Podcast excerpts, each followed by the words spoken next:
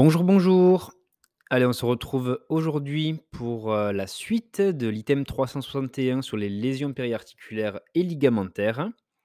Donc on avait fait la semaine dernière sur le genou. Heu, là, je vais faire l'épisode sur l'épaule. Voilà. Allez, beh, sans plus tarder, on va commencer parce que la dernière fois, ça avait duré un petit peu longtemps avec toutes mes anecdotes. Donc, on va commencer par les modalités de diagnostic d'une luxation de l'articulation gléno-humérale et acromioclaviculaire et leurs complications. Voilà. Alors, les luxations antérieures aiguës de l'articulation gléno-humérale. Il faut savoir que ça représente 11% des traumatismes de l'épaule. Il s'agit donc d'une perte de contact entre la tête humérale et la glène scapulaire. Donc l'empreinte de la- de l'articulation dans laquelle vient s'implanter la tête humérale. La tête humérale passe alors en avant, puisqu'on est sur la luxation antérieure.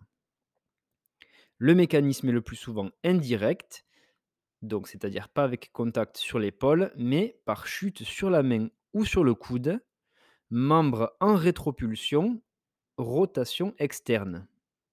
Plus rarement, il peut s'agir d'un traumatisme direct. Donc là, ça va être la chute sur le moignon de l'épaule avec un impact postéro-externe. Voilà, petite ref au podcast. Ça fait plaisir. Le tableau clinique est marqué par un patient très algique avec une attitude de traumatisé du membre supérieur. Le mec, il arrive, euh, il a pas l'air bien, tu fais putain, mais toi, t'es es traumatisé du membre supérieur, toi, non? Ouah, ça s'était éclaté. Bon, allez, on poursuit, on oublie cette blague, euh, qui n'en était même pas une. Allez. Le membre est en légère abduction, rotation externe. Abduction, donc, membre un peu surélevé, comme ça, un peu écarté du corps, en rotation externe, c'est-à-dire euh, la main un peu vers l'extérieur. L'inspection retrouve les signes suivants. Coup de hache externe. Bon, ça, c'est comme si le gars s'était pris un coup de hache euh, sur l'extérieur de l'épaule, c'est un peu enfoncé, quoi. Le signe de l'épaulette et le vide sous-acromial. La saillie de la tête humérale, donc c'est-à-dire on la voit sous la peau pratiquement, et un élargissement antéro-postérieur de l'épaule de profil. Voilà, donc euh, on voit en fait euh, que l'épaule est plus épaisse dans le sens antéro-postérieur parce que du coup la tête humérale vient en avant. Voilà. Le signe de berger, ça correspond à une irréductibilité de l'abduction-rotation externe. C'est-à-dire que la position de base en abduction-rotation externe, elle ne peut pas se remettre euh, dans, euh, dans l'axe, euh, dans la position physiologique de base. C'est l'irréductibilité, ça s'appelle le signe de berger. Voilà. Le diagnostic positif nécessite un bilan radiographique. On va y revenir plus tard. Voilà. Les complications précoces à rechercher sont nerveuses et vasculaires. Neurologiques, surtout après 40 ans, on peut avoir une atteinte du nerf axillaire. Là, on va faire du coup une analyse comparative de la sensibilité du moignon de l'épaule avec un testing avant et après réduction. Mais il faut également rechercher une atteinte du nerf radial, voire du plexus. Et ensuite, la complication vasculaire, on va la rechercher en palpant les poux périphériques. S'ils sont abolis, c'est qu'il y a une atteinte vasculaire. Et on évalue ça avant et après réduction. Il existe également un risque d'évolution vers une épaule instable. Et ça, ça peut être traité euh, a posteriori euh, par chirurgie notamment. Ça, j'ai des potes à moi qui, qui se sont fait opérer de ça. une luxation accidentelle et après ça se luxait, pour des pour des petits mouvements, anodins, voire même, quand ils se retournaient dans leur lit, quoi. Voilà, donc après ça c'est handicapant dans la vie de tous les jours, il faut l'opérer. Ensuite, prochaine luxation, c'est la luxation postérieure aiguë de l'articulation gléno-humérale, donc pas antérieure mais postérieure cette fois-ci, qui représente 1 à 4% des luxations de l'épaule. Il s'agit donc d'une luxation rare. la tête humérale passe en arrière de la glène. Ça peut être retrouvé notamment à la suite d'une crise comiciale, d'une électrocution, d'une crise de délirium. Il faudra alors chercher une luxation bilatérale parce que c'est c'est, une contraction, on va dire, inappropriée de l'ensemble du corps. Donc luxation bilatérale le plus souvent. Elle peut également cependant être retrouvée à la suite d'un traumatisme violent. Le patient se présente sous la forme du traumatisé du membre supérieur, voilà, comme le gars de tout à l'heure là où c'était pas drôle. Le membre est en adduction, rotation interne cette fois-ci, donc c'est le strict opposé. Adduction contre le corps, rotation interne. La rotation externe active et passive est impossible. Plus, plus, plus même, il rajoute donc là, c'est que vraiment, on ne peut pas faire de rotation externe, active et passive. Le diagnostic positif repose là aussi sur un bilan radiographique. Le cliché de face, qu'est-ce qu'il met en évidence? Un aspect de superposition de la tête humérale sur la cavité glénoïde. C'est une image dite en coucher de soleil, très romantique. Et ensuite, on peut en plus avoir du cliché de face, un profil de l'ami, comme Alexandra Lamy, ça s'écrit pareil, L-A-M-Y, et une incidence de GART. Là, je connais personne qui s'appelle GART, donc euh, c'est G-A-R-T-H. Voilà. Le bilan radiographique permettra de mettre en évidence une encoche céphalique antérieure de McLaughlin, laugh comme euh, rire et lin comme euh, voilà. Donc cette encoche céphalique antérieure, un trait sagittal épiphysométaphysaire, ça c'est une fracture qui est issue de l'encoche, et le bilan radiographique pourra aussi mettre en évidence une fracture du bord postérieur de la glène. Voilà, surtout si c'est un traumatisme, donc pour que la, tête humérale passe en arrière de la glène, ça aura fracturé le bord postérieur. Un bilan scanographique, cette fois-ci, permet de préciser les lésions osseuses avant et après réduction. La principale complication de cette pathologie, là on a une belle euh, allitération en P. C'est très beau. Donc cette complication est liée au défaut de diagnostic de cette luxation qui aboutit à une luxation postérieure invétérée. Purée, ils se sont chauffés les orthos sur le vocabulaire. Ils veulent sortir de leur statut de, IQ inférieur aux autres chires. Les subluxations récidivantes sont beaucoup plus rares que pour les luxations antérieures. Ça, c'est un bon point déjà. Ensuite, comme autre traumatisme de l'épaule, on a la disjonction acromioclaviculaire. Il s'agit d'une lésion fréquente, secondaire à un traumatisme direct, donc une chute sur le moignon de l'épaule. Le déplacement claviculaire se fait vers le haut et vers l'arrière. Voilà, la clavicule, elle part en haut et en arrière. Le patient, comme tout à l'heure, se présente avec l'attitude du traumatisé du membre supérieur. Là, c'est vous qui allez être traumatisé, détraumatisé du membre supérieur à force. Encore une fois, pas drôle, ok, bon. L'examen clinique peut retrouver une tuméfaction ou une surélévation de l'extrémité distale de la clavicule. On retrouvera aussi à l'examen clinique une douleur élective à la palpation de l'extrémité distale de la clavicule, comme on peut s'en douter. Une mobilité verticale en touche de piano, quand on appuie dessus, pas que ça, s'enfonce. Une mobilité antéro-postérieure, d'avant en arrière. Et le diagnostic positif se fait aussi à l'aide d'un bilan radiographique, avec une radio de face centrée sur l'articulation acromioclaviculaire, un profil de l'AMI, toujours pareil, et un profil axillaire, cette fois-ci, qui retrouve le déplacement postérieur de la clavicule. Voilà. Allez. Donc là, on va parler un peu de traitement, qui n'est pas sur euh, la fiche LISA, que je prends du, collège d'ortho. Alors, laisse-moi le prendre sous les yeux. Hop. Alors, qu'est-ce qu'on a? Donc, la conduite à tenir, euh, eh bien, elle dépend du stade défini cliniquement du patient et de sa demande fonctionnelle. Dans tous les cas, des antalgiques doivent être prescrits en urgence ainsi qu'une immobilisation antalgique dans un, appareil- un appareillage thoracobrachial de type Dujarrier. Le traitement fonctionnel associe un traitement symptomatique, une immobilisation antalgique courte, de 5 à 10 jours. Il faut savoir que les activités pourront être reprises à 15 jours.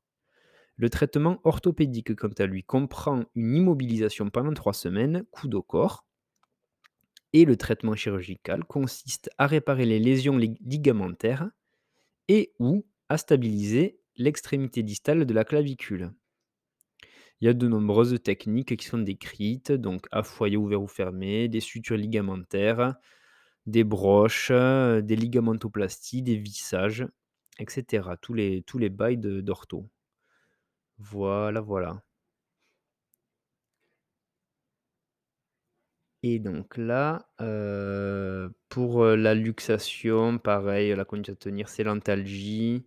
On peut avoir des traitements fonctionnels, identiques à celui des des entorses acromioclaviculaires, des traitements orthopédiques, traitement chirurgical, voilà, pour les épaules instables. Et là, il nous rajoute que les séquelles douloureuses et ou esthétiques peuvent faire l'objet d'une prise en charge chirurgicale secondaire. Voilà. OK, donc maintenant qu'on a vu une petite partie sur les traitements et la conduite à tenir, on va passer sur, heu, la tendinopathie de la coiffe des rotateurs et notamment reconnaître l'urgence. Donc on nous apprend que la rupture de la coiffe des rotateurs peut être d'origine traumatique, dégénérative ou mixte. Chez le sujet jeune, il s'agit, comme on peut s'en douter le plus souvent, de ruptures traumatiques qui font suite à des chutes sur le moignon de l'épaule ou des mouvements d'abduction contrariés. L'histoire naturelle d'une rupture de coiffe se fait inévitablement vers une rétraction tendineuse et une atrophie graisseuse musculaire. Donc le muscle qui s'atrophie engraisse. Ça, c'est l'enfer. L'évolution à long terme peut se faire vers une omarthrose secondaire dite excentrée. Une évaluation de la rupture par la réalisation d'un examen d'imagerie est indispensable pour proposer une stratégie thérapeutique adaptée. Pour les sujets jeunes autour de 50 ans ou moins, une réparation chirurgicale rapide est logique et souhaitable. Maintenant, on va voir les modalités de diagnostic d'une tendinopathie de la coiffe des rotateurs. Donc là, ça va être tout ce qui est les manœuvres. On va se régaler. Je vais essayer de vous les, de vous les faire vous imaginer dans la tête. Il va falloir un peu d'imagination et moi, d'une bonne élocution et d'une bonne représentation dans l'espace. Alors, premièrement, on va, regarder les les manœuvres qui permettent de rechercher un conflit sous-acromio-deltoïdien. Première manœuvre, c'est la manœuvre, le test, on peut dire, de Neer. Donc toujours pour un conflit. Le test de Neer, c'est une douleur ressentie lors de l'élévation antérieure passive associée à une pression sur l'acromion. Donc en gros là, c'est pas c'est pas très drôle, mais c'est le salut nazi. Heu, l'examinateur va lever le bras du patient en mode, heu, salut nazi quoi en maintenant appuyer, heu, le dessus de l'épaule. Si ça fait mal, eh bien, on a un test de Neer positif et donc un conflit antéro-supérieur. Deuxième test, c'est le Yokum. Le Y. Ça, ça y fait penser par sa forme, vous allez voir. En gros, le test de Yokum positif, c'est une douleur ressentie lors de l'élévation active contre résistance, membre en adduction. Donc en adduction, c'est-à-dire, en fait, plus simplement, le patient, on va lui demander de mettre la main du côté on va faire le test sur son épaule opposée, ce qui va faire en fait un triangle avec, heu, le coude et heu, qui va faire imaginer la partie supérieure du Y. Yokum Y, voilà, c'est un petit moyen mnémotechnique, heu, pour se rappeler de ce test-là. Donc le patient, on va lui faire mettre la main sur son épaule contralatérale. On va appuyer sur son coude et on va lui demander de le lever et là, ça peut déclencher une douleur qui signe donc un conflit entéro-interne. Dernier test pour évaluer, heu, pour diagnostiquer un conflit sous-acromio-deltoïdien, c'est le test de Hawkins. Et donc ça, c'est une douleur ressentie lors de la rotation interne passive. C'est-à-dire que c'est nous qui allons appliquer, heu, le mouvement de rotation interne avec un membre en élévation antérolatérale. Avec un membre en élévation antérolatérale. Alors, là, le gars, en fait, heu, il va avoir son humérus dans le prolongement de ses clavicules. Le bras qui va pendre vers le bas avec un angle de 90° et on va lui faire une rotation interne, c'est-à-dire, heu, qu'on va amener son coude qui sera dans l'angle supérieur vers l'avant et en amenant sa main vers l'arrière. Voilà, ça va faire une rotation interne de l'humérus, heu, par rapport à la scapula. Si ça fait une douleur, on aura un conflit entéro-interne, comme pour le yocum. Voilà, c'est heu, le même mécanisme de conflit. Ça, c'était pour les conflits. Maintenant, on va rechercher la rupture du supra-épineux. Le supra-épineux qui se retrouve donc au-dessus de l'épine de la scapula. Le test, ça va être le test de Job. C'est une élévation antérolatérale à 30° d'antépulsion contre résistance. Bras en rotation interne, donc pouce vers le bas. Le test est positif si le patient ne peut pas résister à la force d'abaissement de l'examinateur. Voilà. Donc là, le patient, il va avoir les bras, enfin le bras en l'occurrence qu'on veut tester, heu, en élévation antérolatérale, donc le bras tendu avec le pouce vers le bas, un peu vers l'avant et heu, sur le côté. Voilà et nous, en tant qu'examinateur, on va lui abaisser le bras et lui va devoir résister, en fait et s'il n'y arrive pas, c'est qu'on a un test de Job positif qui signe la rupture du supra-épineux. Voilà. Pour tester, pour rechercher ou tester la rupture de l'infra-épineux cette fois-ci, sous l'épine de la scapula, ça va être le test de Patte. Le test de Patte, il faut imaginer les chats dans les restos chinois. Voilà, la patoune du chat. Le gars, il va être, heu, en rotation externe et en abduction. Donc là, bras relevés, toujours pareil, humérus à 80 à heu, pas 90°, beh, 180° du coup, enfin dans l'axe de la de la de la je suis con quoi, c'est quoi le l'os qu'il y a là? C'est, heu, pouah, je suis en train de de fuck up mon cerveau là.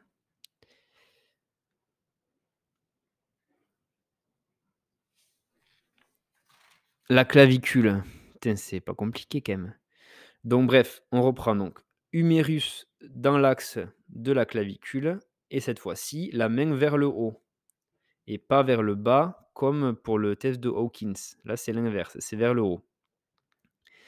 Et donc là, on teste la force contre résistance. Voilà.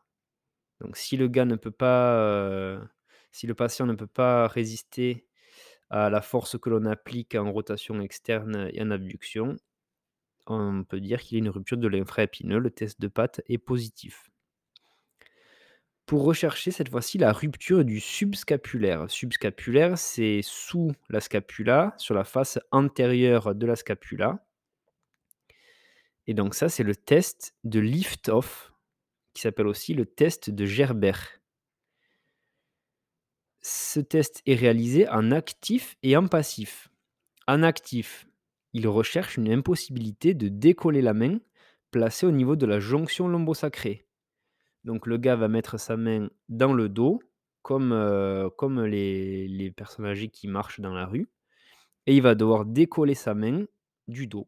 Voilà, s'il n'y arrive pas, heu, test de Gerbert positif, rupture du subscapulaire et en passif, il recherche une impossibilité de maintenir la main passivement décollée par l'examinateur.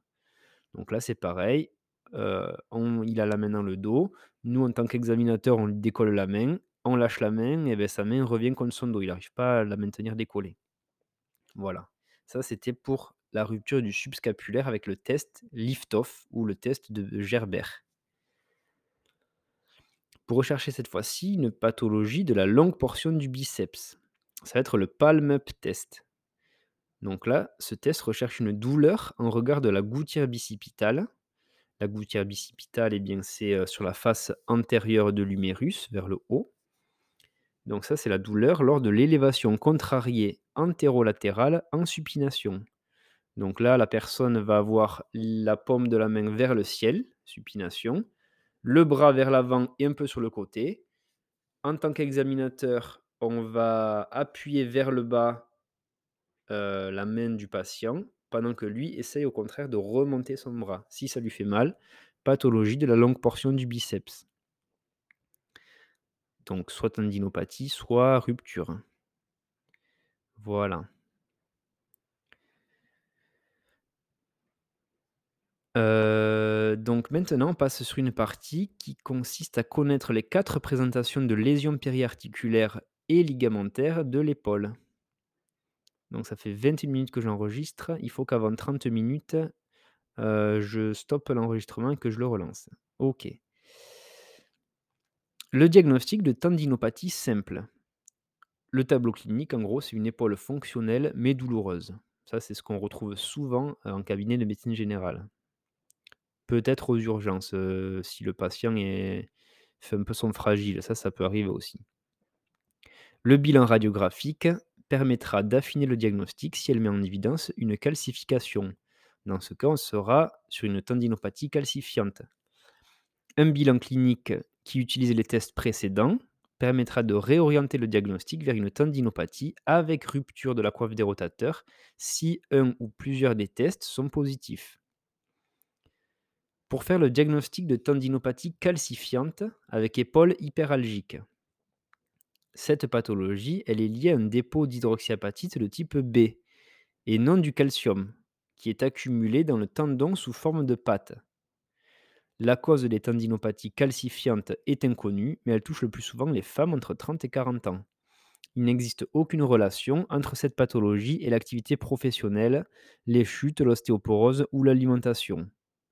Cet amas de pâte peut s'évacuer spontanément en dehors du tendon.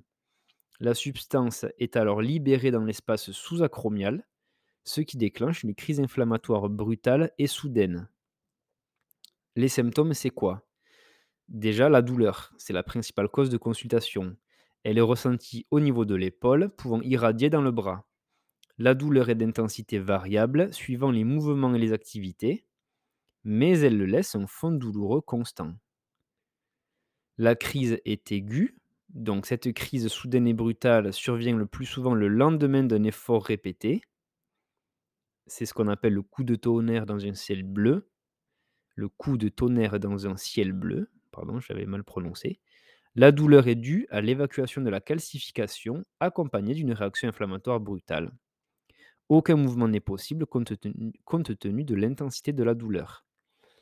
Et une fois le matériau digéré entre guillemets par l'épaule, la douleur s'atténue sur quelques jours. Voilà.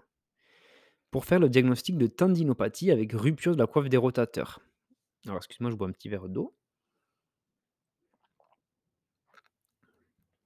Alors, ce diagnostic de rupture de la coiffe des rotateurs repose sur un examen clinique qui comprend quatre temps. Premièrement, l'interrogatoire. Deuxième temps, l'inspection avec la palpation.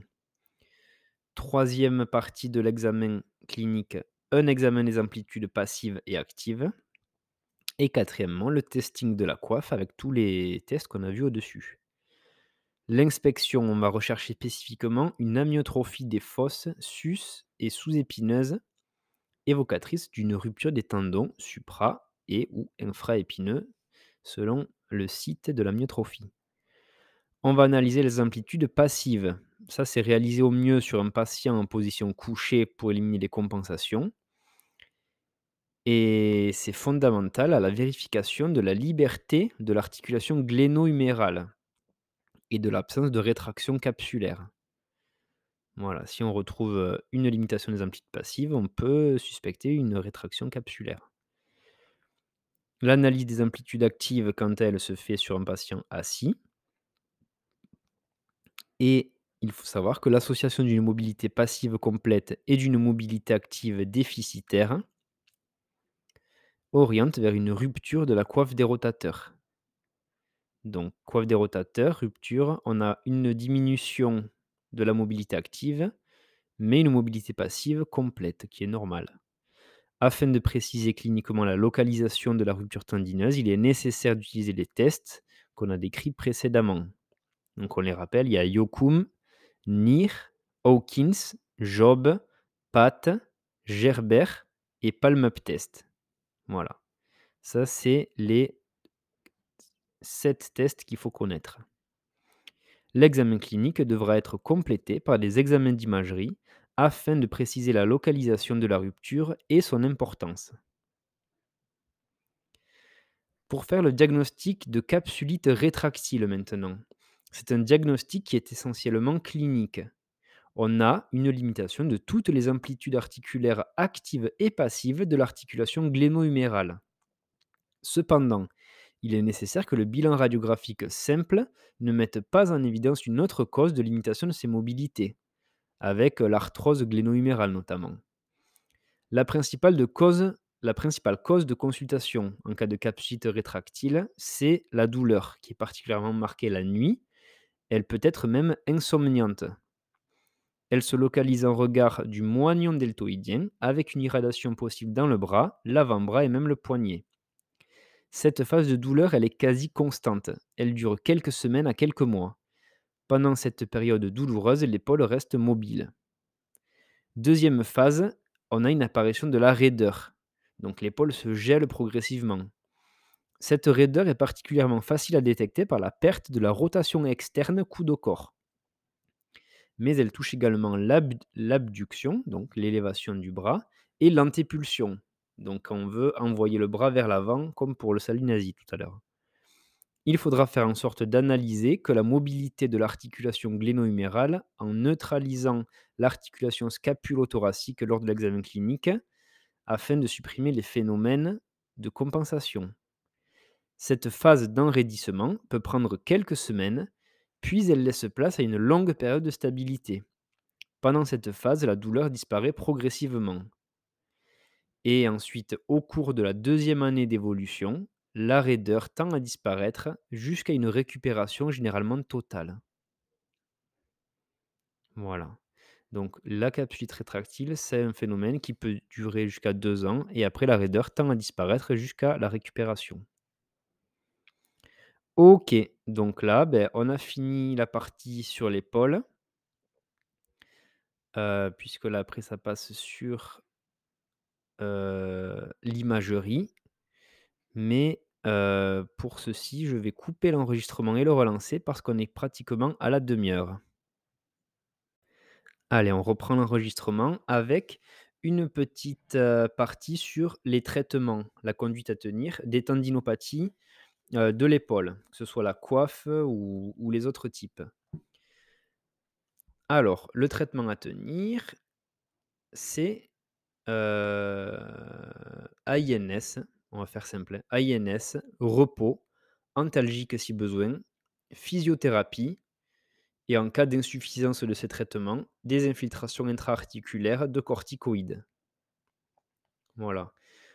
Autre partie du traitement, pas médicamenteuse cette fois-ci, ça va être la rééducation. Elle est indispensable, bien sûr, et donne parfois d'excellents résultats, même en cas de rupture de la coiffe. On n'est pas obligé d'opérer en cas de rupture, comme on a dit, c'est que chez les euh, sujets jeunes. La rééducation est donc basée sur une lutte contre la douleur. Sans massage transversal profond de la coiffe, la rééducation est indolore. Sinon, on peut aller malheureusement vers l'algoneurodystrophie en cas de rééducation trop trop douloureuse et trop intense. Elle est basée également sur le gain de mobilité articulaire, avec mobilisation passive, démobilisation spécifique, le tenu relâché et cetera, des auto-étirements, voilà, plein de techniques, kin de physiothérapie. Et ensuite, en termes de techniques spécifiques, on peut avoir un recentrage dynamique de la tête humérale un renforcement des muscles abaisseurs, voilà. Le renforcement musculaire progressif, secondaire des muscles de la coiffe est très important également. Et ensuite, on peut avoir un traitement chirurgical dans les cas les plus extrêmes, mais on nous dit qu'il ne doit plus être considéré comme une solution ultime, après l'épuisement de toutes les thérapeutiques médicales. Voilà, parce qu'en cas de tendinopathie non rompue, c'est le traitement médical et la rééducation qui priment. L'acromioplastie ne se discute qu'en dernier recours chez l'adulte d'âge mûr. Voilà. En cas de rupture de la coiffe complètement, donc là, le traitement de première intention est médical et c'est qu'après 6 mois d'absence d'amélioration que l'indication chirurgicale doit être discutée. OK. Allez, maintenant on va passer à, heu, l'imagerie des lésions périarticulaires du genou. Heu, donc avec l'indication et les intérêts, heu, des examens d'imagerie en première intention. Dans le cadre de la capsuite rétractile. Notamment, l'imagerie ne sert pas à établir le diagnostic, mais elle sert à exclure les autres causes de limitation des mobilités de l'épaule. La radiographie simple est le plus souvent normale. Elle permet cependant d'exclure une arthrose gléno-humérale ou une ascension de la tête humérale dans le cadre d'une rupture de coiffe associée. En ce qui concerne l'échographie, les signes sont trop inconstants pour aider au diagnostic. La scintigraphie osseuse, quant à elle, peut montrer une hyperfixation de 3 points tête humérale, acromion, coracoïde. Mais cet aspect est peu spécifique. Une arthrographie avant infiltration ou couplée à un scanner ou à une IRM peut mettre en évidence la perte d'élasticité de la capsule avec une sensation de résistance à l'injection, avec un reflux de liquide lors du relâchement de la pression. L'IRM est l'examen le plus performant en cas de doute diagnostique. Il existe une concordance significative entre les anomalies observées à l'IRM et l'examen clinique. Les signes évoluent en fonction de l'évolution de la maladie. Lorsque les signes cliniques sont très marqués, on peut observer des signes inflammatoires dans l'intervalle de rotateur. L'injection de gadolinium permet de mettre en évidence une prise de contraste capsulo-synoviale intense qui peut être associée à une bursite. Le rehaussement de l'intervalle de rotateur et du récessus axillaire est le plus spécifique de cette pathologie, donc euh, de la capsulite rétractile. Voilà, donc l'IRM, on peut retenir que c'est l'examen le plus performant et que la radio est le plus souvent normale. Voilà. Là, c'est une partie sur le genou, sur la cheville. Voilà, donc l'indication des examens d'imagerie devant une luxation antéro-inférieure d'épaule. Avant la réduction de la luxation, on va effectuer un examen d'imagerie qui sera systématiquement demandé. Cet examen d'imagerie devra comporter un cliché de face et un cliché de profil de l'ami, plus ou moins une incidence de Gart, qui ne demande aucune mobilisation douloureuse pour le patient. Il permet, cet examen d'imagerie, de confirmer le diagnostic et permet de classer la luxation selon la position de la tête humérale, soit c'est extra, intra ou sous-coracoïdienne. L'imagerie permet également de rechercher un trait de fracture associé, euh, col huméral, tubercule majeur ou glène. Ça, c'était avant réduction. Et donc, après réduction, on va refaire un examen d'imagerie qui sera systématique. Là, pareil, les mêmes euh, clichés. Donc, de face, profil de l'ami, incidence de Gart, si c'est pas douloureux pour le patient. Ça permet de vérifier la réduction et ça permet de déceler une lésion osseuse qui serait plus facilement visible après la réduction. Donc là, on précise que c'est encoche humérale, une fracture inférieure de la glène, une fractule du une fracture du tubercule majeur. L'exploration de ces lésions osseuses associées pourra nécessiter la réalisation d'un bilan scanographique. Petit verre d'eau.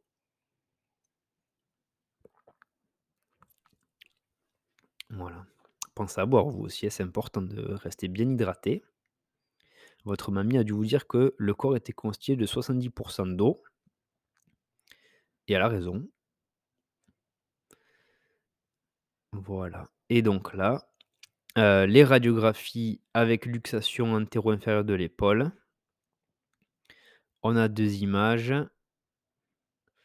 Heu, peut-être que je vous les mettrai dans le post Instagram que je ferai, heu, en lien avec cet épisode.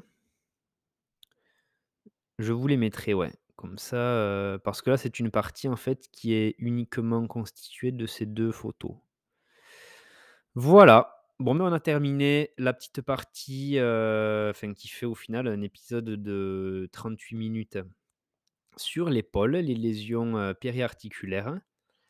Voilà, j'espère que ça vous aura servi. On se retrouve, la semaine prochaine pour, la 3e partie et dernière partie sur la cheville. Voilà, je pense que ça, c'est cette petite série des lésions, périarticulaires et ligamentaires des différentes articulations, je vais la sortir sur, 1 semaine d'intervalle à chaque fois pour vous faire, d'autres épisodes, heu, entre temps, heu et ne pas vous saturer d'ortho-traumato. Je sais que c'est pas la passion de tout le monde. Donc voilà, je vais quand même les sortir assez rapprochés pour qu'on puisse terminer l'item 361 relativement rapidement. D'ici là, beh, passe un bon week-end parce que je vais sortir cet épisode le vendredi. Prends soin de toi, fais-toi plaisir. Heu, peut-être que tu vas avoir tes résultats, heu, d'examen, donc j'espère pour toi qu'ils seront bons. Heu, sinon et beh au rattrapage, mais bon, ça, c'est c'est ce que tous les externes, expérimentent au moins une fois. Enfin, pas tous, mais bon. Moi, en tout cas, j'y suis souvent passé au rattrapage. Mais bon, c'est jamais, c'est jamais compliqué, on n'est pas là pour, nous faire doubler des classes, tant et plus, hein. Voilà, allez, j'arrête de parler, que je que j'ai la la gorge sèche et que toi, tu as les oreilles qui sifflent et on se dit à bientôt. Ciao, ciao.